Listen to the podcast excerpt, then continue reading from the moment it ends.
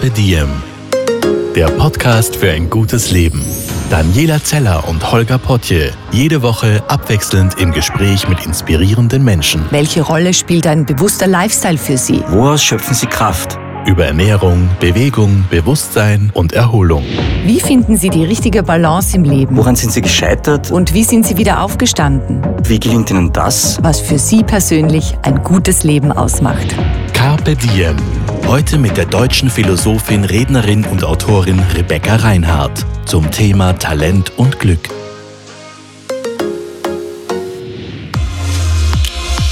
Hast du schon einmal darüber nachgedacht, welches dein Talent ist? Oder hast du Freunde, die Außergewöhnliches können? Zeig uns dein Talent oder erzähl uns von den Talenten deiner Freunde auf Instagram und vertagge at Talent Comes Naturally. Organics bei Red Bull ist überzeugt. In jedem steckt Talent. Jetzt bist du dran. Hallo und herzlich willkommen zum Podcast von Carpe. Heute zu Gast haben wir Rebecca Reinhardt aus München. Rebecca ist aus einem speziellen Grund heute hier. Wir werden über das Thema ähm, Talent reden und später dann auch über das Thema Glück. Und Rebecca hat da ganz viel dazu zu sagen. Sie ist nämlich einerseits Expertin für Philosophiegeschichte, Bestsellerautorin, Keynote-Speakerin, Unternehmensberaterin, Trainerin für Führungskräfte, Philosophin und stellvertretende Chefredakteurin des Philosophiemagazins Hohe Luft in Deutschland. Habe ich was vergessen, Rebecca? Ich glaube fast nicht. Ist sehr, sehr lieb, dass du alles so äh, akribisch aufgezählt hast.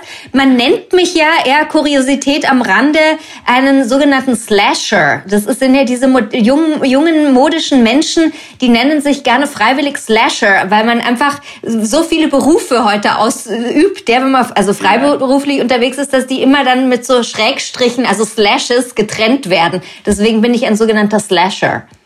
You know? Sehr gut. Okay. Aber du, man kann es so beschreiben, du lebst ganz viel davon, dass du dir Gedanken machst über bestimmte Dinge und anderen Leuten mit diesen Gedanken weiterhilfst, richtig?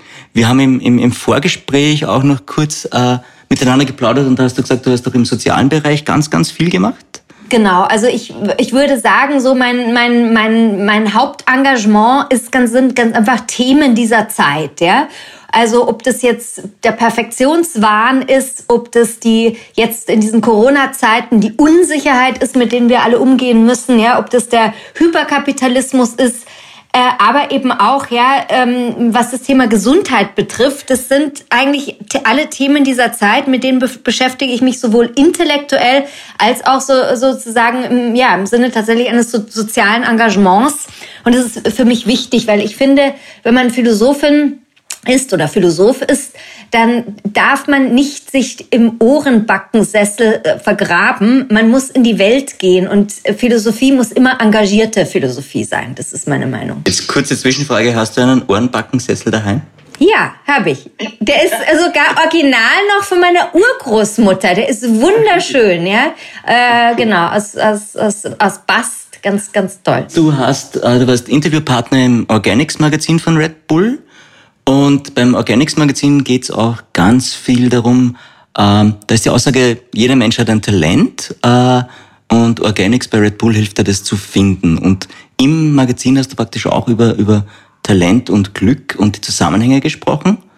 Genau, und das ist auch das Thema, das wir heute behandeln würden. Deswegen gehe ich jetzt gleich mit dir in Medias Res, weil ich weiß, deine Zeit ist auch begrenzt. Und das ist gerade in München bei dir in der Wohnung. Ich sitze gerade bei uns in Wien. Und wir legen los mit der Frage, und zwar mit der Grundfrage, was ist Talent, beziehungsweise gibt es da so etwas wie eine Definition, die jetzt breitenwirksam funktionieren würde? Kann man da dazu etwas sagen? Also man muss natürlich jetzt, wenn man ganz streng ist, ja, ich bin ja deutsch, ich bin sehr streng, muss man sagen, Talent ist jetzt nicht direkt ein rein philosophisches Thema oder ursprünglich war nie ein philosophisches Thema, aber selbstverständlich kann man über Talent äh, oder Nicht-Talent sehr gut philosophieren. Also ähm, es eignet sich immer, also so gehe ich immer gerne vor, ja, so ungefähr wie Martin Heidegger, ähm, äh, dass man sich mal die, die, die etymologische Bedeutung, also die Sprachbedeutung, die Sprachwurzel eines Begriffs anschaut, also eines in dem Fall eingedeutschten Begriffs, eines aus dem Lateinischen bzw. Griechischen eingedeutschten Begriffs. Und Talent kommt ja ursprünglich aus dem griechischen Talaton ähm, oder eben aus dem lateinischen Talentum. Und ähm, war ursprünglich schon assoziiert ja mit einer bestimmten Maßeinheit, mit einem bestimmten Gewicht. Also zunächst hat es ursprünglich gar nichts zu tun mit dem, was wir heute als Talent, also als eine bestimmte Gabe äh, ähm, ja verstehen, die ein, die ein Mensch hat. Äh, erst im Neuen Testament wurde aus diesem aus diesem Gewicht ähm, ein sozusagen von Gott anvertrautes Vermögen und speziell eben ein geistiges Vermögen, eine geistige Anlage darunter verstanden. Und ich finde das sehr schön. Auch Sprichwörter sind sehr gut, um sich äh, philosophisch, denke ich mal, so einen Begriff zu nähern. Ähm, man sagt ja, also zumindest im Deutschen, im Wienerischen, im Österreichischen sagt man das wahrscheinlich auch, mit seinen Pfunden wuchern ist also ein mhm. bekanntes äh, Sprichwort. Äh, kennst du gar nicht? Nee, aber es klingt sehr, sehr fein. Mit seinen Pfunden wuchern. Doch, aber ich kann mir vorstellen, was es heißt, ja, klar. Mit seinen Pfunden wuchern ist vielleicht jetzt nicht mehr ganz so gebräuchlich, aber ähm, ich, ich kenne es von meinen Eltern noch. Äh, damit meint man also, dass man seine Fähigkeiten, seine Begabung, eben sein Talent klug anwendet. Ja. Und äh, das finde ich, das hilft einem schon mal so ein bisschen das Terrain zu sondieren. Ich habe ja bei mir auch noch gefunden, eine äh, Bezeichnung für eine mehlige Kartoffel, wenn man, wenn man Google betreibt. Und natürlich im, im Englischen ist es, und ich glaube auch im Japanischen, eine Bezeichnung für Schauspieler, die werden dann Talents genannt, wenn sie vor Ort sind. Ja. Was wahrscheinlich auch ganz gut passen kann. Das mit der mehligen Kartoffel kann man noch nicht ganz erklären, aber das wird ein Ausreißer gewesen sein. Die wiegen auch, was so ein Kartoffelsack ist, irre schwer, wenn du den mal trägst. Stimmt. Du, wenn wir es jetzt angehen würden und sagen, ähm, Worauf basiert denn Talent und, und wie entsteht es deiner Meinung nach? Kannst du dazu was sagen? Also ich würde wirklich tatsächlich Talent ähm, rubrifizieren wollen unter, ähm, ja, unter Geschenk. Es ist wirklich, Talent ist ein Geschenk. Ja? Egal, ob das jetzt eine, eine, eine, was mit Genetik zu tun hat, was mit Anlage zu tun hat, ob es eine, eine von Gott anvertraute Fähigkeit ist. Es ist ein Geschenk Gottes, ein Geschenk der Natur. Es ist immer etwas Magisches, würde ich sagen. Also insofern, wie es entsteht, ich möchte dazu auch überhaupt keine wissenschaftlichen Erklärungen geben oder auch kriegen. Ähm, ich finde, man soll, äh, der Zauber des Talents muss erhalten werden. Man, man kriegt es mit aus, ja? Und dann ist natürlich das Spannende, was wird dann da draus? Was macht man draus? Also ich würde sagen, es ist so ein, ein Funken von Genie, das jemand ja. hat. Ein Funken von etwas sehr Einzigartigen und Originellen. Das kann, wie er ursprünglich dann im Neuen äh, Testament definiert, etwas Geistiges sein. Es kann aber auch eine seelische Gabe sein. Ja, zum Beispiel eine Form, besondere Form der Empathie. Ja. Äh, Talent, ähm, natürlich jetzt was meinen Bereich betrifft, ähm, kann sich beziehen auf ein, auf ein, besonders, äh, auf ein besonderes Formbewusstsein im Sinne von Schreiben, wie jemand schreibt. Ja? Es betrifft auch, kann auch Dichter betreffen oder natürlich Künstler jeder Art. Aber es hat für mich immer auf jeden Fall sehr ähm, mit einer bestimmten Art von, von Kreativität zu tun. Und auch deswegen würde ich sagen, es ist ein Zauber, es ist etwas Magisches. Und mit Kreativität beziehst du dann auch eigentlich das Spielerische mit ein, oder? Etwas ausprobieren, damit rumspielen und damit es leicht wirkt oder spielerisch muss man aber schon wieder wahnsinnig gut sein, dass das dann überhaupt so rüberkommt. So, so ungefähr, genau, würde ich sagen. Also ich würde sagen, ähm, Talent hat immer etwas, äh, etwas zu tun damit, dass einem irgendetwas leicht fällt, also eben diese ja. besondere Fähigkeit, über die man verfügt. Das ist ein irrsinniger Vorteil, ein irrsinniger Vorsprung, ja, wie wenn man sich vorstellt, also man hat so ein so ein, so ein äh, Wettrennen, ja, und die, die Läufer starten alle von unterschiedlichen Positionen aus, oder denken wir in die Formel 1 oder so, dann bin ich in der Pole Position. Zunächst. Zunächst, ja. Es scheint leicht zu sein. Ich scheine es leichter zu haben als die anderen. Aber ähm, was mache ich draus? Und das ist eben tatsächlich, was du schon angedeutet hast, dann eben eine Frage, wie sehr gebe ich mir Mühe, aus diesem Talent etwas zu machen, dass die Leichtigkeit, die mir da mitgegeben wird, tatsächlich leicht bleibt mhm. und mich durchs Leben trägt. Mir Flügel verleiht. Was ich mich jetzt natürlich auch frage, ist, ob, ob Talent in, in, irgendeiner Riege messbar ist. Und äh, misst man das jetzt zum Beispiel anhand von Erfolgen? Oder reicht es aus, dass ich etwas wahnsinnig gern mache und in dem Moment dann auch glücklich bin? Und da kommen wir dann auch später zum Glücksbezug von dem Ganzen. Wie würdest du das sehen? Also das wird mir nicht reichen, ja, zu sagen, also ich bin talentiert und, und das merke ich daran, dass ich es einfach wahnsinnig gern mache. Also ich meine, okay. damit kann ich mich so ein bisschen annähern an dieses Thema Talent, aber wichtig ist schon, denke ich, als Kriterium eine gewisse Art von Erfolg und damit meine ich, meine ich auf keinen Fall etwas, das dann wiederum ökonomisch irgendwie messbar ist, sondern ich meine es damit, dass ich, ähm, sobald ich in Resonanz trete zur Welt, zu anderen Menschen. Ja? Äh, wir sind ja Menschen, die immer kommunizieren, die immer in irgendwelchen Zusammenhängen stehen, auch mit anderen Lebewesen. Es können mal Tiere sein, aber meistens sind es dann doch Menschen. Ja? Also wenn ich merke, ich löse was durch mein Talent bei anderen aus. Ich, ich trete in Resonanz das wäre für mich ein, ein ganz, ganz wichtiges, äh, wichtiges äh, Kriterium. Und zwar nicht nur bei einem Menschen, sondern bei ganz unterschiedlichen Menschen. Ich berühre die, ja, das ist, ähm, kriege ich gleich Gänsehaut. Also äh, ich, ich, ich, ich, ich liebe es, ja, mit Menschen zu tun haben, die in irgendeiner Weise talentiert sind, weil das sind meistens auch Leute, die wahnsinnig inspiriert sind und die, die, die dadurch, dass sie inspiriert sind, auch eben andere inspirieren können. Da, da bringt dann so dieser Funken mit Leichtigkeit über.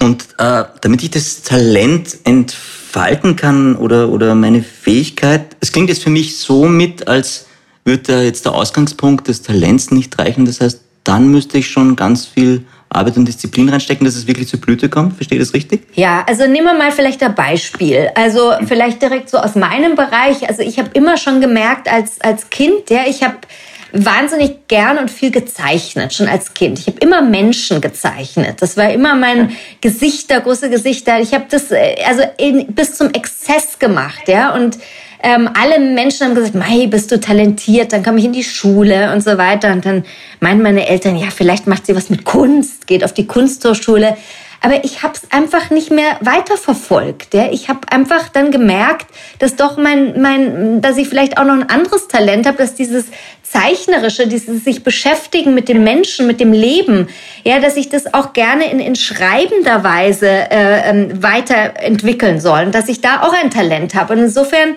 ähm, habe ich mich dann mehr bemüht, sozusagen in schriftlicher Form die Themen, die mich interessiert haben, Menschen, Leben, ja, die Paradoxien, die Widersprüche, die Absurditäten des Lebens, ähm, äh, äh, ja, also mehr in eben in dieser in diese schriftliche Form zu fassen und habe das dann eben dieses zeichnerische mehr vernachlässigt. Und insofern äh, äh, geht sehr viel, denke ich, wenn wir von Talent sprechen, um Kontinuität um eine, eine freiwillige Art der Disziplin, um eine Art der Askese auch, äh, einen eigenen Rhythmus zu finden, wie ich dieses Talent immer weiter kultiviere, verfeinere, was draus mache.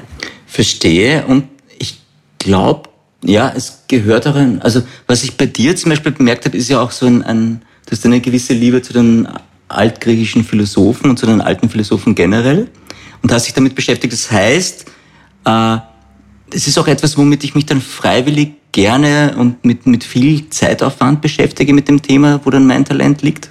Ist das so? Also absolut. Also ich meine, ich bin natürlich ein bisschen ein extremer Mensch. Ja? Also es gibt ja unterschiedliche Menschen und unterschiedliche Arten und Weisen mit Talenten umzugehen. Aber ich kann am besten, man spricht immer von Beispielen. Und am besten, ich gehe von meinem eigenen Beispiel aus, weil das kenne ich am besten. Also ich kenne mich selbst am besten. Ist halt einfach so. Bei mir ist es halt so, ich, äh, äh, klar, also mein, mein Beruf wäre die Philosophie, das ist, das ist einfach meine Leidenschaft, das ist meine Passion und ich glaube, das ist auch schon mein Talent. Und ähm, das ist anstrengend. Ja? Es ist anstrengend, schwierige Bücher zu lesen. Übrigens nicht nur jetzt äh, Bücher, die mit griechischen Philosophen zu tun haben, sondern im Gegenteil. Ich liebe auch die zeitgenössische Philosophie. Ich liebe die sprachanalytische Philosophie, die französische Philosophie, der Derrida und, und der Konstruktion und alles Mögliche. Ja? Aber es braucht Zeit. Es ist anstrengend. Ja? Und bis man dann durch diese Bücher gekommen ist oder durch die Kapitel gekommen ist, ja, oftmals, vielleicht ist es ein frustrierendes Erlebnis, weil einem das Buch enttäuscht, aber dann hat man auf einmal so ein Erlebnis, jetzt habe ich was verstanden, ja? Und in dem Moment, wo ich verstehe, die Idee des Autors, der dieses Buch geschrieben hat, connectet sich sozusagen mit meiner eigenen Idee und dem, was ich sozusagen talent-wise dann daraus machen möchte, das sind so die Sternstunden meines Alltags. Und das entschädigt für alles. Ja, entschädigt für viel. Äh, ich glaube, es ist auch ein ganz leichter Alltag, weil du bist ja auch wahnsinnig viel als, als Keynote-Speakerin unterwegs. Du machst TEDx-Talks, du gehst in Unternehmen, wo du halt wirklich unter Anführungszeichen sehr, sehr wichtige Leute triffst, in Anzügen, die sehr, sehr viel Geld haben und berätst die. Und da muss man auch ziemlich tough sein um mit der Philosophie zu punkten. Wie gehst du das an? Ist, fällt dir das leicht oder gibt es da Konzepte, die man sich erarbeitet, wie man die Sachen rangeht? Also ich, ich hätte da tatsächlich so, so, so, so eine Art philosophisches Rezept dafür, für alle, die das vielleicht auch gerne machen wollen, so einen Traum haben, ja, so als freier Philosoph in Unternehmen sich zu, zu, ähm, zu be bewähren. Also ich, ich finde es immer ganz wichtig, ähm, so eine, so eine ganz, so ein ganz großes, ich würde jetzt nicht sagen Vision, das klingt auch wieder so ein bisschen nach, nach äh, Oprah Winfrey. Ich würde sagen, ein, ein Metaziel zu haben, ja. Was ist mein Traum? Was möchte ich wirklich am Ende mit meinem Talent gemacht haben? Äh, also sozusagen Futur 2, ja. Und, ja. und das hat mich immer, ja, all die Jahre hindurch immer getragen, auch durch schwierige Situationen, ja, in Kontexten, in Konzernkontexten, wo ich mich natürlich nicht ganz zu Hause fühle, ja. Aber wenn ich so diesen Traum habe, ich möchte da was bewegen, ich möchte diesen Menschen irgendwas mitgeben, eine Idee, ja, eine neue Anregung oder eine Provokation vielleicht auch, ja, oder eine Irritation zumindest, ähm, dann habe ich diese, äh, diese Vorstellung vor mir, ja, die kann ich direkt vor mir sehen, wie so ein leuchtendes Ei oder sowas. Und, ähm, und das trägt mich dann. Und da habe ich dann tatsächlich, also jetzt zu meinem philosophischen Rezept, ähm, ja. äh, für mich immer die beste Haltung eben die spielerische. Also ich denke da tatsächlich dann immer an Shakespeare. All the world's a stage. Ja, die ganze Welt ist eine Bühne.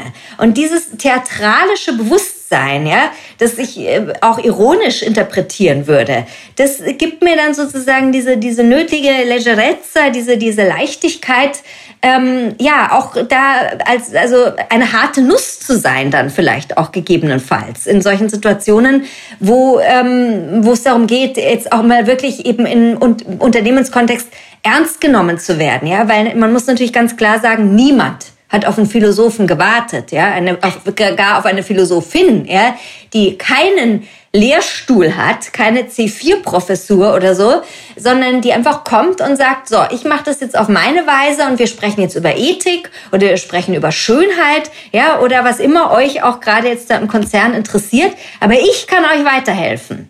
Spannend, voll spannend, sehr gut. Und das Spielerische, das du jetzt erwähnt hast, aber das beinhaltet auch eine, gewisse Distanz zu den Dingen, oder? Dass man spielerisch damit umgehen kann. Das stimmt. Deswegen habe ich auch den Begriff Ironie ins Spiel gebracht. Also Ironie ist für mich eine ganz, ganz wichtige Überlebenskompetenz wird wahrscheinlich in Österreich viel leichter verstanden oder in Wien erst recht als in Deutschland. Die Deutschen tun sich sehr schwer mit der Ironie, weil sie sofort an Zynismus denken oder an Sarkasmus denken. Aber Ironie ist eben dieses Schillernde, ja, diese schillernde Leichtigkeit zwischen Ernst und Unernst, zwischen hell und dunkel.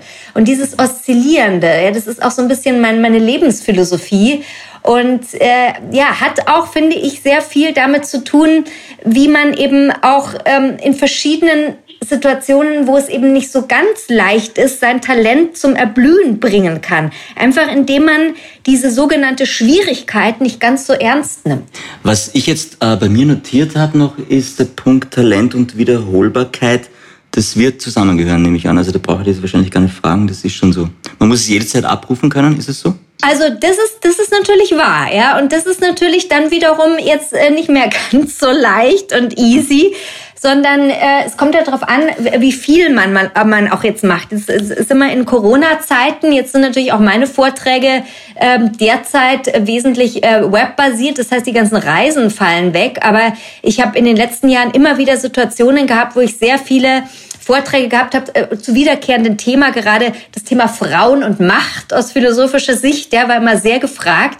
Und da ist es natürlich so, ja, dass man bestimmte Module auch von Vorträgen immer wieder mit der gleichen Begeisterung äh, abrufen soll, ja. Und das geht aber auch nur, ja, äh, wenn man dann sozusagen nicht als Karikatur seiner selbst enden möchte, wenn man wirklich sich identifiziert mit seinen Inhalten, wenn man wirklich eine Passion hat für das, was man auch erzählen möchte, weil sonst ist man ganz schnell unauthentisch und dann wird einem auch die Talentiertheit nicht mehr geglaubt, meiner Erfahrung nach. Wie finde ich denn mein Talent? Und jetzt ist die Hoffnung auf meiner Seite, dass da aus München eine klare Antwort kommt und die dann auch funktioniert. Also ich glaube, das stellen sich ja wirklich ganz viele Menschen die Frage, okay, hm, scheinbar gibt es ganz viele Menschen, die haben ein Talent oder es gibt einige, aber es gibt noch mehr, die selbst wenn sie eins haben, es eben nicht entdecken oder entdecken können. Gibt es da Tipps, Tricks? Hast du was für uns? Also, wie gesagt, ich würde sagen, als erstes ist es wichtig, in Resonanz zu treten. Also es gibt ja Menschen, ich habe auch so diese zwei Seiten in mir, eine extrovertierte, aber auch eine sehr introvertierte Seite. Und es gibt wirklich introvertierte Menschen, gerade im kreativen Bereich sehr viel, die sind sehr talentiert, ja, aber ähm, sie treten zu wenig in Resonanz mit anderen Menschen. Sie, sie zeigen sich nicht, sie zeigen nicht, womit sie sich beschäftigen. Sie äußern ihre Ideen praktisch nur im stillen Kämmerlein und es ist schwierig. Deswegen ist mein erster Tipp immer, sich trauen, in Resonanz zu treten. Es kann nichts passieren. Man hat nichts zu verlieren. Also ich würde eben wirklich sagen, auch als Philosophin, im Leben ist es immer entweder oder. Ja? Entweder ich traue mich, entweder ich lebe oder ich lebe nicht. Ja? Und das ist auch gerade, finde ich, bei Talent, weil Talent so viel mit Lebenssinn und Lebensglück zu tun hat, ganz, ganz wichtig. Dieser Mut, ja, zu sagen, ich fühle das, ich spüre das, ich weiß das in meinem Innersten. Aber dann muss ich mich immer auch trauen, ähm, es zu kommunizieren. Und in, in Hinblick auf Berufswahl würdest du jetzt sagen, dass jeder Mensch, wenn er Talent hat, dem auch folgen sollte, unbedingt und auch das im Beruf realisiert, weil er sonst nicht ganz glücklich werden könnte oder nicht das ganze Potenzial ausschöpfen könnte? Oder würdest du sagen, reicht es auch, wenn ich mein Talent jetzt für mich privat ja, daheim in meiner Freizeit anwende? Oder ist es ganz wichtig, das zu kombinieren? Ich würde sagen, unbedingt. Also meine erste Wahl wäre immer, auch beruflich was zu machen, was mit meinem Talent zu tun hat. Finde ich unbedingt, weil man muss mal bedenken, wie viel Zeit unseres Lebens verbringen wir mit Arbeit, ja? Also noch kriegen wir hoffentlich alle Geld einigermaßen dafür bezahlt, ja? Aber ich weiß nicht, ja, vielleicht kriegen wir auch irgendwann unser be bedingungsloses Grundeinkommen. Auch das ist, wird jetzt derzeit sehr diskutiert. Völlig wurscht. Aber Arbeit ist ein wesentlicher oder sollte zumindest ein wesentliches Sinnelement, ja, unseres ganzen Lebens äh, sein. Und ähm, wenn ich eben merke, ich, ich, ich, wir alle müssen viel arbeiten heutzutage. Ja? Die Freizeitgesellschaft, die sogenannte, die ist ja nie eingetreten und die wird auch nie eintreten. Äh, wenn ich so viel Zeit meines Lebens mit etwas ver verbringe, was mir nicht sinnvoll erscheint oder was mir sehr viel, was mich sehr viel Kraft kostet und dann eben nur nebenbei das mache, was mir wirklich Spaß macht, weil es eben mein Talent betrifft, finde ich ein bisschen unbefriedigend. Deswegen sollte man auch da wagen und sagen, ich versuche das, ja. Und es ist egal, wie alt ich bin. Und wenn ich jetzt 50, 60, über 60 bin und sage, ich bin immer noch im Beruf und es macht mich nicht glücklich, ich kann ausbrechen und ich kann es versuchen. Und wenn ich die Möglichkeit habe, finde ich, habe ich auch die Pflicht, dass ich meinem Talent folge, eben auch ähm, in professioneller Hinsicht. Verstehe ich. Ich könnte jetzt natürlich zu bedenken geben, ähm, dass etwas, was ich wahnsinnig gern mache, sobald ich es professionell mache, ich stelle es mal jetzt vor, wenn ich zum Beispiel wahnsinnig gern koche und gut bin, das aber dann für 100 Leute im Hotel machen muss, dass ich da möglicherweise die Freude daran verlieren könnte. Gibt es die Gefahr für dich? Ja, also auch da ist wieder diese Frage der Haltung. Ja? Also ich darf niemals ja, mich von, von, von der Umwelt, vom Kontext, von anderen Menschen mir die spielerische Haltung, die Freude an meinem Talent verderben lassen. Das ist ganz wichtig. Und das hat wiederum halt auch, finde ich persönlich, sehr viel mit Neugier zu tun, ja. Indem ich nicht sage, jetzt bin ich schon wieder in der Situation, jetzt ist schon wieder das und das kenne ich alles, ja. Sondern eigentlich ist jeder Tag neu. Jeder Tag ist ein neuer Tag, mein Talent zu entfalten, ein, ein neuer Tag, eine Überraschung zu erleben, auch mit Menschen, die ich meine schon zu kennen. So ist das Leben. Ja. Finde ich total schön. Also ich habe jetzt für mich auch notiert, äh, die Neugier und das Spielerische sich auf jeden Fall behalten, auch im Alltag. Das ist ganz wichtig, damit man das dann auch wirklich realisieren kann, oder? Es ist ganz wichtig und gerade, ja, weil wir heute in sehr ähm, anspruchsvollen Zeiten leben, in sehr unübersichtlichen Zeiten leben. Für mich ist das auch ein ganz wichtiger Resilienzfaktor. Genau, Resilienz heißt? Also das ist praktisch, kann man übersetzen mit einer ähm, seelisch-geistigen Spannkraft oder Widerstandskraft, ja, die mich immunisiert gegen die Widrigkeiten des Lebens. Also es ist ein, ein Begriff aus der Psychologie, äh, ein Modebegriff mittlerweile ja auch geworden, aber ich halte ihn für sehr, sehr wichtig, weil äh, es ist einfach etwas, ähm, das der moderne Mensch braucht. Der moderne Mensch, der sozusagen metaphysisch obdachlos geworden ist, ja, weil äh, sehr viele von uns sehr beziehen ihre Kraft nicht mehr aus dem Glauben, äh, erst recht nicht aus einem geteilten Glauben, einem geteilten religiösen Glauben. Äh, sehr viele Menschen ähm, ja, sind unsicher, wo sie überhaupt noch Kraftquellen herkriegen sollen. Und deswegen äh, ist es immer die Frage, was macht mich eben heute resilient? Wo finde ich meine Resilienz? Und das ist eben sehr oft aus einem Selbst heraus, ja, aus den eigenen seelischen und geistigen Kräften heraus. Und das ist tatsächlich vielfach eine, eine Frage der Haltung, die ich natürlich auch dann einüben muss. Frage der Haltung ist es auch ein gutes Stichwort. Wir haben im Vorfeld kurz äh, darüber geplaudert. Du hast dich ja auch äh, immer wieder und, und regelmäßig tust es auch äh, sozial engagiert. Magst du da was dazu erzählen? Weil ich glaube, das ist auch ein wichtiger Punkt, um vielleicht in der Balance zu bleiben im Leben. Absolut. Also das ist, äh, äh, du sagst, du sagst es also wirklich, ja, weil also Talent und Selbstverwirklichung allein, das ist es nicht. Das ist kein gelungenes Leben. Das ist kein sinnvolles Leben. Ich bin wirklich der Meinung, also ich äh, habe keine Kinder, also ich finde gerade, wenn man auch keine Kinder hat, auch da hat man die Verpflichtung, man muss was zurückgeben. Und wenn man das gespürt, man hat auch das Talent, mit Menschen umzugehen, zu helfen, weiterzugeben, sollte man auch das machen. Egal, ob man jetzt Frau ist oder Mann oder ein anderes Geschlecht besitzt, völlig wurscht. Also ähm, bei mir war das folgendermaßen. Also ich habe um das Jahr 2000 herum eine Begegnung gehabt. Ähm, mit der Schizophrenie. Also ich bin nicht selbst erkrankt, aber in meinem Umfeld war jemand erkrankt. Das hat mich vollkommen erschüttert, ja, weil ich war schon bis dahin sehr überzeugte Wissenschaftlerin, überzeugte Philosophin, sehr akademisch drauf und ich war sehr, sehr in meinem introvertierten, intellektuellen Tum da drin verfangen Ohren, Backen, Sesselmäßig sozusagen. Und das hat mich rausgerissen, ja, weil, also ich weiß nicht, ob du jemals zu tun hattest mit schizophrenen Menschen. Man kann das, man kann es nicht verstehen, wenn man es nicht selber erlebt hat. Das ist was vollkommen anderes wie eine Depression, ja. Es ist sozusagen, um das ganz kurz auszudrücken, der reine Wahnsinn. Und äh, es sind Menschen, die einfach das Gefühl verlieren, eine eigene Person zu sein, ein eigenes Ich zu haben, das ist eine zutiefst erschütternde, subjektive Erfahrung. Und wenn man eben auch zu tun hat mit solchen Menschen, dann ist es erst recht erschütternd. Und das war für mich so ein bisschen so, so ein Wake-up-Call, wo ich gesagt habe, was ist eigentlich für mich jetzt der Sinn? Ja? Was möchte ich machen mit meinem Talent? Ist es wirklich sinnvoll, ja, äh, als Philosophin Papers zu schreiben, also äh, hochwissenschaftliche Ab Abhandlungen, auch noch im, im äh, freiberuflichen Kontext, die dann irgendwie fünf Leute lesen, für die ich äh, sehr wenig auch bezahlt kriege, wenig Anerkennung kriege, ja, ist es wirklich sinnvoll? Oder sollte ich nicht doch vielleicht versuchen, mit der Philosophie mehr Leuten irgendwie zu helfen und, und äh, zu versuchen, eben diese, diese philosophischen Inhalte was eben auch meine Erkenntnisse zum Beispiel zum Thema Liebe, zum Thema Freiheit, ja, zum Thema Angst betreffen, mehr versuchen eben in die Welt zu tragen. Und so ist eben über diese, dieses Live-Event, über diese Erfahrung mit der Schizophrenie heraus, ist meine Idee, hat sich eine Idee in mir, in mir geformt. Und das war eben, ich möchte in die Klinik gehen, tatsächlich ganz konkret. Und ich möchte psychisch kranken Menschen mit Philosophie helfen. Und das habe ich achteinhalb Jahre gemacht an der LMU, an der Ludwig-Maximilians-Universität in München. Ich habe da mit stationären Patienten philosophiert, ähm, Einzelgespräche geführt jede Woche. Äh, überwiegend jetzt eher nicht mit schizophrenen Patienten, aber mit persönlichkeitsgestörten Menschen, sehr viel mit depressiven Menschen, mit Angstpatienten und so weiter und ähm, äh, war da also jede Woche in der Teambesprechung dabei und der behandelnde Arzt und die Psychologinnen und die, die, die Pflegerinnen. Äh, wir alle haben dann überlegt, welche Patienten kämen denn in Frage, welche könnten profitieren, ja, welche, äh, welchen könntest du eben tatsächlich helfen mit deiner Philosophie. Und so habe ich das dann gemacht und daraus sind dann achteinhalb Jahre geworden.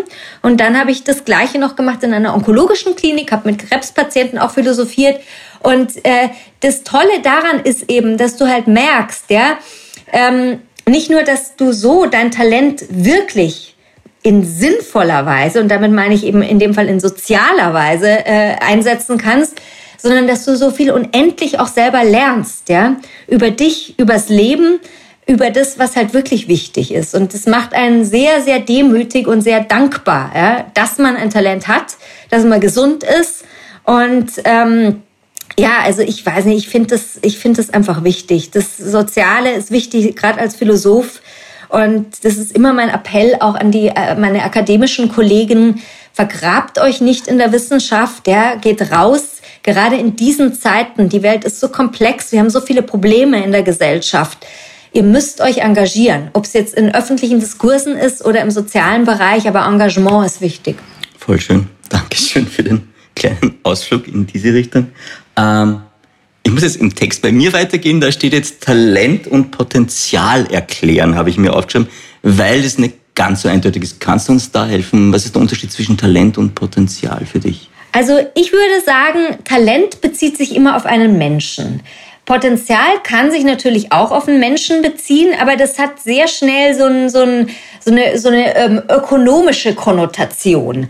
Also man spricht ja auch im Beruflichen von High Potentials. Ja, das sind äh, so so im Human Resource äh, Kontext sind es Leute, die beruflich äh, vielversprechend sind, die haben sehr viele Kompetenzen, äh, deren Talente sind ausbaufähig, aber eben als Potenziale in betriebswirtschaftlicher, in ökonomischer Hinsicht, was letzten Endes dann dem Bruttosozialprodukt hilft. Außerdem würde ich sagen, dass Potenzial primär eben sich eigentlich nicht auf Menschen bezieht, sondern mehr sachbezogen, ein sachbezogener Be äh, Begriff äh, ähm, ist. Ja? Also man kann auch von Situationen äh, sprechen, in denen Potenziale liegen, die ich ausbauen äh, kann. Insofern ist es für mich ein, ein engerer Begriff und ein, ein, menschenfeindlicher Begriff, als es der Begriff des Talentes ist. Ich hätte jetzt noch als Konnotation äh, dazu gehabt, äh, dass Potenzial etwas in die Zukunft gerichtetes ist. Ist das falsch? Liege ich da falsch? Für mich ähm, klingt das immer nach Zukunft. Potenzial ist sowas, was sich entwickeln kann, aber nicht muss. Richtig, auch, auch das ist richtig. Das könnte man über das, über das Wort Talent sicherlich auch sagen. Ähm, hm. äh, es muss erst immer konkretisiert, erst immer realisiert werden. Aber bei, auch bei Potenzial ist natürlich auch das Begriffsgeschichtliche sehr wichtig. Potenzial kommt ja auch von dem lateinischen Wort Potentia, also sprich von Macht von Vermögen, von Können eigentlich. Und eben eingedeutscht heißt es eben immer, ja, es ist eine, eine Möglichkeit, sein Können dann zu verwirklichen. Aber es ist meistens äh, doch auch im professionellen äh, äh, Bereich gemeint und äh, es ist äh, ja es ist einfach auch ein Modebegriff und der zunächst nichts sagt, finde ich. Rebecca, wir kommen zum zweiten Thema, das auch ganz eng mit Talent zusammenhängt, finde ich. Äh, nämlich das Glück und das Glück in unserer Gesellschaft und im Alltag. Und da hast du dir ja auch ganz viele Gedanken dazu gemacht. Jetzt meine erste Frage, die mir immer wieder auffällt, ist, es scheint ja fast so, als, also wir sind einerseits in so einer Optimierungsgesellschaft und andererseits in einer Leistungsgesellschaft drinnen, äh, wo man fast Stress hat, Glück zu finden. Also das, das ist, glaube ich, du nennst es Glücksparadox, ja. Das heißt, wir haben, wir, wir suchen immer das Glück, wir finden es da und haben das Gefühl, wir müssen dem ständig nachlaufen. Sehe ich das richtig? Absolut, absolut. Ja. Je mehr Glück man sucht, desto unglücklicher wird man sozusagen. Das ist das Glücksparadox. Es ist furchtbar. Es ist der Zeitgeist. Also wir lernen einfach nichts dazu. Äh, die Gesellschaft, der Zeitgeist suggeriert uns, unser Leben müsste aus einer ununterbrochenen Kette von Höhepunkten bestehen. Ja? Es ist furchtbar, ja? dieser Maximierungsdruck. Ja, das ist tatsächlich ein Druck, der uns zu Glücksjunkies macht, würde ich mal sagen. Und äh, da muss man raus. Da muss man sich absolut distanzieren und lösen davon. Wie schafft man das? Hast du da vielleicht Tipps für uns? Inspirationen? Also zunächst mal natürlich äh, verweise ich sehr gerne auf Epikur immer, einen meiner Lieblingsphilosophen, den griechischen Philosophen Epikur, der schon äh, ja äh, im Hellenismus gesagt hat, wem wenig nichts genügt, wem wenig nicht genügt, dem genügt nichts. Ja, ein sehr weiser Satz klingt schon fast buddhistisch. Also auch da gibt es durchaus auch Analogien, ja, zumindest von, vom, vom Spirituellen her. Also was er damit meint, ist einfach, ähm, Glück liegt im Kleinen. Er sagt zum Beispiel auch, ähm, wenn du Genuss suchst, der ist ein Stück Käse. Also es, ist, es genügt dir dieses kleine Stück Käse, weil wozu brauchst du mehr? Ja, sobald du mehr ähm, willst, willst du noch mehr? Ja? Wer einen Lamborghini hat, will bald noch den zweiten Lamborghini. Wer eine Prada-Tasche hat, äh, der will bald noch das nächste Modell. Das äh, führt uns zu nichts, äh, sondern dieses, dieses Glück, das liegt in der Autarkeia, sagen die Griechen, in der Selbstgenügsamkeit. Ähm, äh, in dem, was gerade genug ist. Und das ist sehr weise. Und das führt mich zum nächsten Punkt, der, also wie man sich davon lösen kann, von diesem Glücksjunkitum, nicht vergleichen. Also wie der Begründer der Existenzphilosophie Sören Kierkegaard schon so schön gesagt hat, ähm, der Vergleich ist das Ende des Glücks und der Anfang der Unzufriedenheit. Weil was den Fehler, den wir ja heute immer machen in unserer Glücks-, Leistungs- und Erfolgsgesellschaft, ist, dass wir immer nur nach oben vergleichen. Also aus unserer Peer Group, aus den Leuten, die wir kennen, da zu schauen, wem geht's noch ein bisschen besser als uns, ja, und dann vergleichen wir uns nach oben. Oder gar, wir suchen uns irgendwelche Stars oder Influencer und sagen, so will ich auch werden, ja. Ähm, und dann vergleichen wir uns nach oben, statt dass wir mal nach unten vergleichen, ja. Deswegen eben auch Engagiert euch sozial, schaut euch an. Es gibt tausend Leute, denen geht's noch sehr viel dreckiger als euch, die ihr meint, euch geht's ähm, nicht so gut, wie es euch gut sein gehen sollte. Und schon seid ihr glücklich, schon seid ihr zufrieden und mehr braucht ihr nicht. Warum ist in deiner Meinung nach dieses äh, Bigger, Better, Faster, More Konzept so verankert in unserer, in unserer modernen Gesellschaft? Wie ist es aufgrund von, ich weiß nicht, Wirtschaftssystem, wie hat sich das Du hast da, glaube ich, einen ganz guten Überblick auch über die Geschichte dann.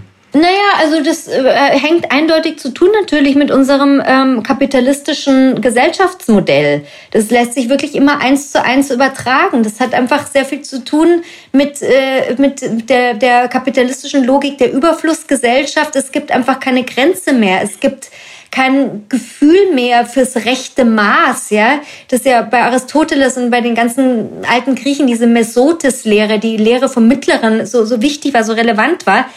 Äh, das ist alles ein wenig aus den Fugen geraten. Entschuldigung, ich muss Sie jetzt unterbrechen. Äh, die, ja. Lehre, die Lehre vom Mittleren finde ich total spannend. Ich höre es jetzt gerade zum ersten Mal. Kannst du das noch kurz erklären? Die Lehre vom Mittleren heißt, sich schneller mit etwas zufrieden geben oder? Nein, einfach, das ja. ist äh, praktisch die Lehre vom rechten Maß. Also sozusagen immer zu versuchen, egal womit ich es zu tun habe, die Mitte zwischen zwei Extremen zu finden. Also zum Beispiel die Mitte nach Aristoteles zwischen Verschwendung und Geist ja, wäre die Mittel, das Mittlere zwischen Verschwendung und Geiz, das wäre die Freigebigkeit. Oder auch die Mitte zwischen Hybris Narzissmus, Größenwahn auf der einen Seite und kleinmütiger Selbstunterschätzung auf der anderen Seite wäre die Seelengröße nach, äh, nach Aristoteles. Und so kann jeder für sich äh, auch seine persönliche Ethik äh, äh finden. Das ist auch eine Sache der Übung und das ist auch eine Sache der freiwilligen Selbstverpflichtung, immer wieder dazu sauber durchzurelativieren, eben zwischen Extremismen, zwischen vorgeblichen Optima. Ähm, und, äh, und, und das finde ich, find ich ist, ist, ist eine, eine sehr lohnende äh, Anregung eben auch von den alten Kriegen für unsere Zeit. Ich habe gerade sehr viel gelernt. Dankeschön, das ist toll. Ähm, ist Glück möglicherweise auch eine Entscheidung, eine bewusste, die wir treffen? Würde ich absolut sagen. Also zumindest, wenn wir den Zustand äh, der selbstverschuldeten Unmündigkeit verlassen wollen, ja, wenn wir also sozusagen auch den äh, Zustand des Kindes verlassen wollen, wenn wir wirklich erwachsen werden wollen, überhaupt mal in unserem Leben, äh, ist es eine Entscheidung. Ja? Es ist auch da eine Frage der Haltung. Glück ist eine Frage der Haltung, eindeutig. Irgendwann kann ich mich nicht mehr auf den Zufall, auf den glücklichen Zufall verlassen. Irgendwann kann ich nicht sagen, ich bin ja so talentiert, ja, also steht mir das Glück zu. Es ist unreif, es ist pubertär. Ich muss mich entscheiden, ja, und ich muss hinter meinen Entscheidungen stehen und ja, mich einfach ein bisschen darauf committen zu sagen, es liegt an mir, ja, wie ich dieses Leben gestalte und was ich daraus mache und das ist auch das Spannende. Ich habe einen Podcast mit dem Michael Köhlmeier gemacht, einem Autoren und Philosophen in Österreich, und der hat gesagt, dass ähm, über das Thema Glück, und er sagte, die Zufriedenheit gilt als die kleine Schwester des Glücks und sie ist möglicherweise für den Alltag relevanter. Siehst du das ähnlich? Absolut. Ja, das ist natürlich eine sehr weise, eine sehr reife Einsicht. Ja, äh, würde wahrscheinlich jetzt auch nicht jeder so unmittelbar intuitiv ähm, bejahen. Ich glaube, das hängt auch ganz davon ab, was man für eine Persönlichkeit hat, hat, ja, weil es gibt ja so Leute, die sind mehr so Sensation Seekers, ja, die wollen einfach, die brauchen einfach den Kick, ja, also so, äh, ob das Bungee Jumping ist oder sonstige Sachen, so sportliche Typen, die können so mit dieser gleichmäßigen, ruhig dahin plätschernden Zufriedenheit nicht so viel anfangen. Aber ich würde sagen, dass irgendwann im Leben, wenn man eben merkt, das Leben wird halt leider meistens nicht leichter, sondern es wird immer komplexer, es wird immer komplizierter, Krankheiten nehmen zu, desto mehr wird man auch dann meistens demütiger. Und desto mehr lernt man dann aber auch wirklich zu schätzen, so diese stillen Momente, diese Momente, meinetwegen, jetzt schaue ich gerade aus dem Fenster, äh, das laue, das laue Sommerlüftlein, ja, weht durch die durch die, durch die Baumallee. Ähm, das, ist, das ist, sind so Momente, die dann so eine ruhige Art der Zufriedenheit transportieren. Und ich würde auch sagen, also es ist ähm, definitiv, es ist leichter zu haben, die Zufriedenheit, als die ständigen Kicks, Glückskicks. Und auf Dauer ist es auch einem gelungenen Leben sicherlich deutlich zuträglicher.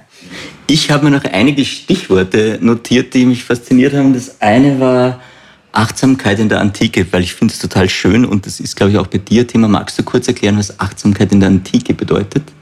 Was dahinter steckt? Also ähm, ich nehme an, du beziehst dich jetzt auf die Lebenskunstphilosophie. Die mhm. Lebenskunstphilosophen, also einen hatten wir schon genannt, Epikur, also die Epikureer, die Stoiker sind da die berühmtesten. Und ähm, ich würde auch da sagen, das ist einfach eine bestimmte Art der Haltung. Also Achtsamkeit ist äh, tatsächlich etwas, das jetzt eher die Epikureer ähm, beherzigt haben, in dem Sinne eben Carpe Diem. Also der, der ähm, tatsächlich, der, der, der, der, der Dichter Horaz äh, äh, hat ja diese, dieses Motto formuliert, es stammt aus einem seiner Gedichte, heißt ja ganz wörtlich, pflücke den Tag.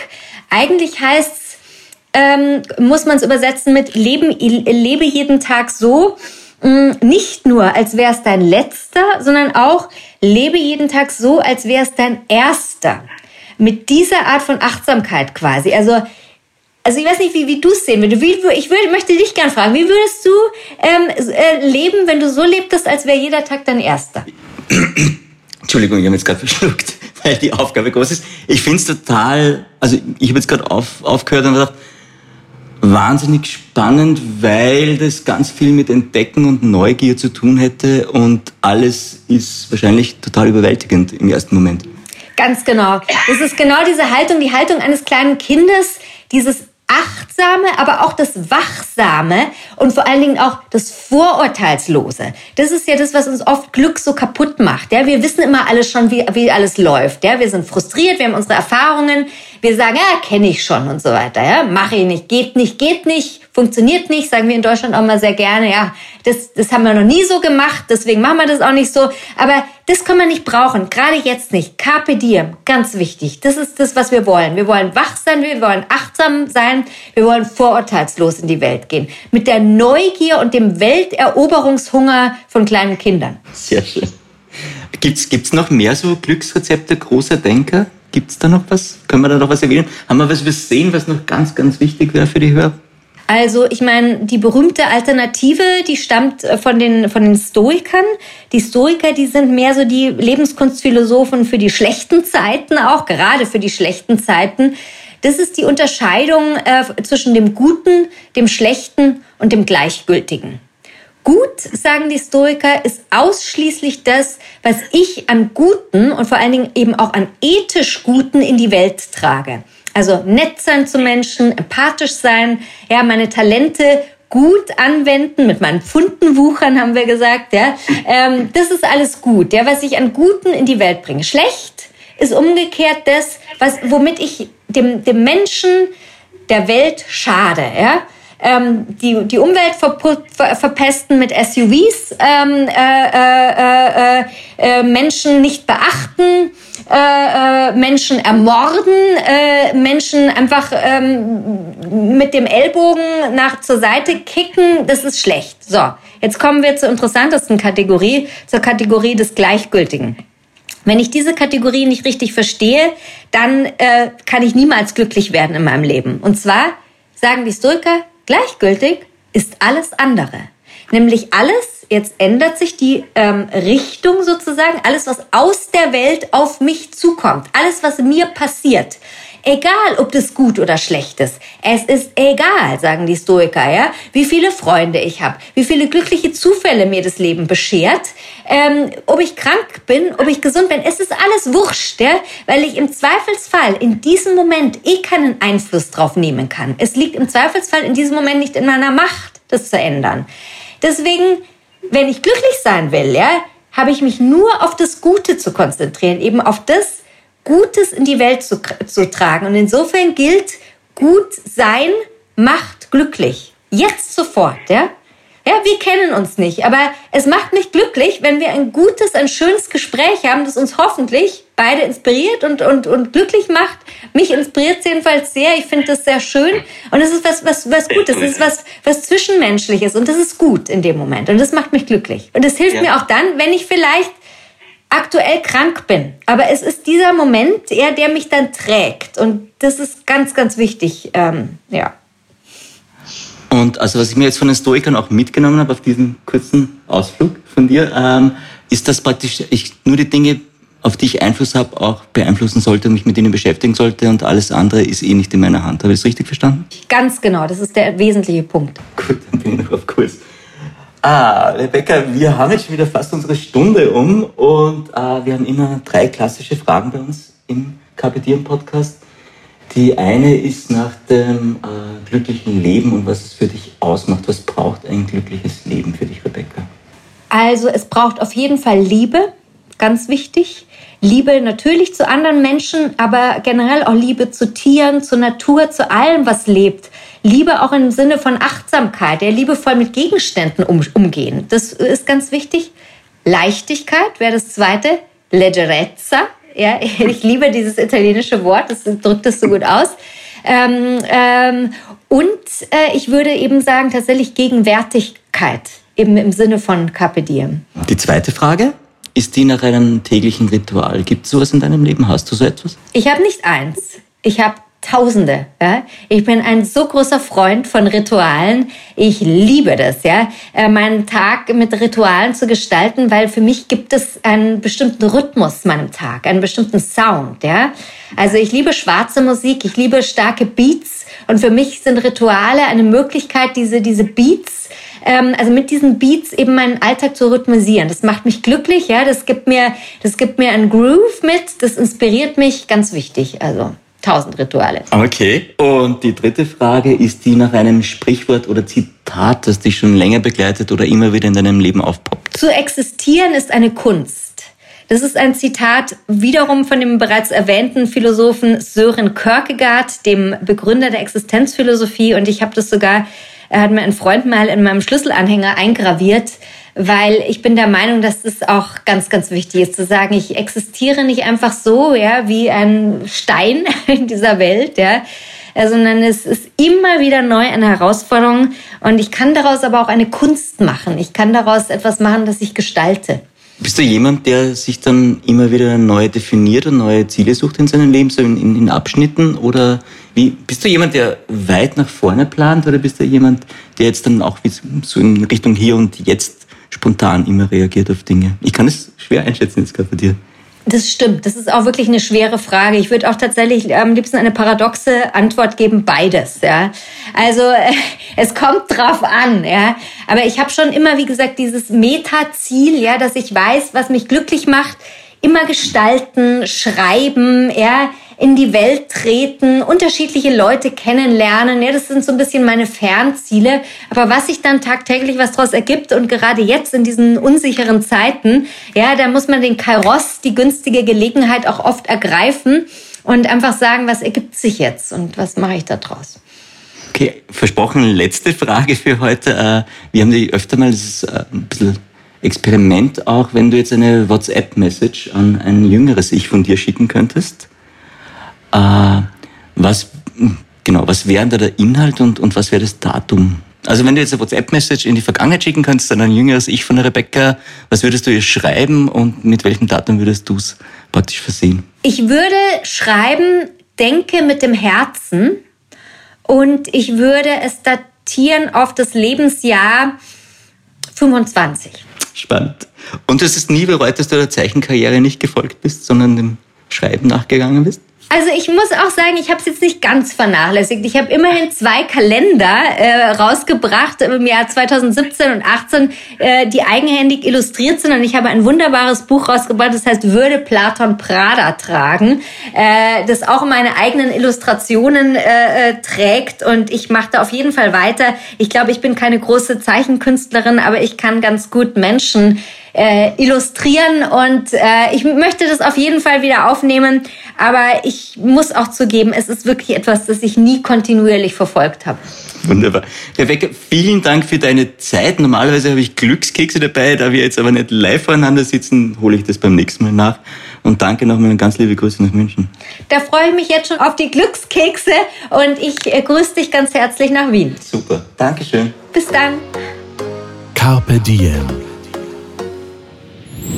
Du, cool. Dann würde ich sagen, wir legen los. Das heißt, du. Ich nehme auf, ich starte Genau. die Aufnahme. starte mal die Aufnahme und es ist gut vielleicht, wenn du am Anfang sowas wie einen, einen Schnipser oder sowas machst, weil du dann erkennst, dann kann ich erkennen, wie ich es timen kann, ja? Warte mal, es hat nicht funktioniert. Okay?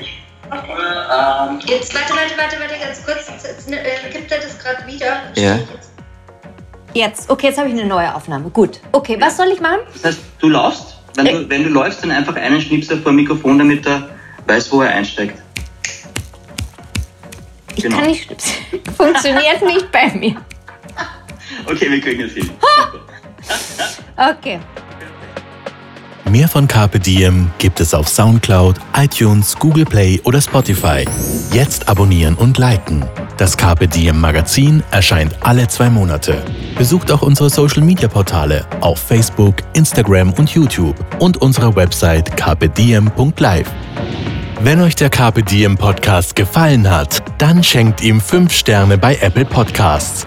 Wir sind über podcast at carpediem.live erreichbar und freuen uns über Anregungen, Kommentare und Ideen. Nächste Woche Daniela Zeller im Gespräch mit Österreichs legendärer Fernsehstimme Chris Lohner.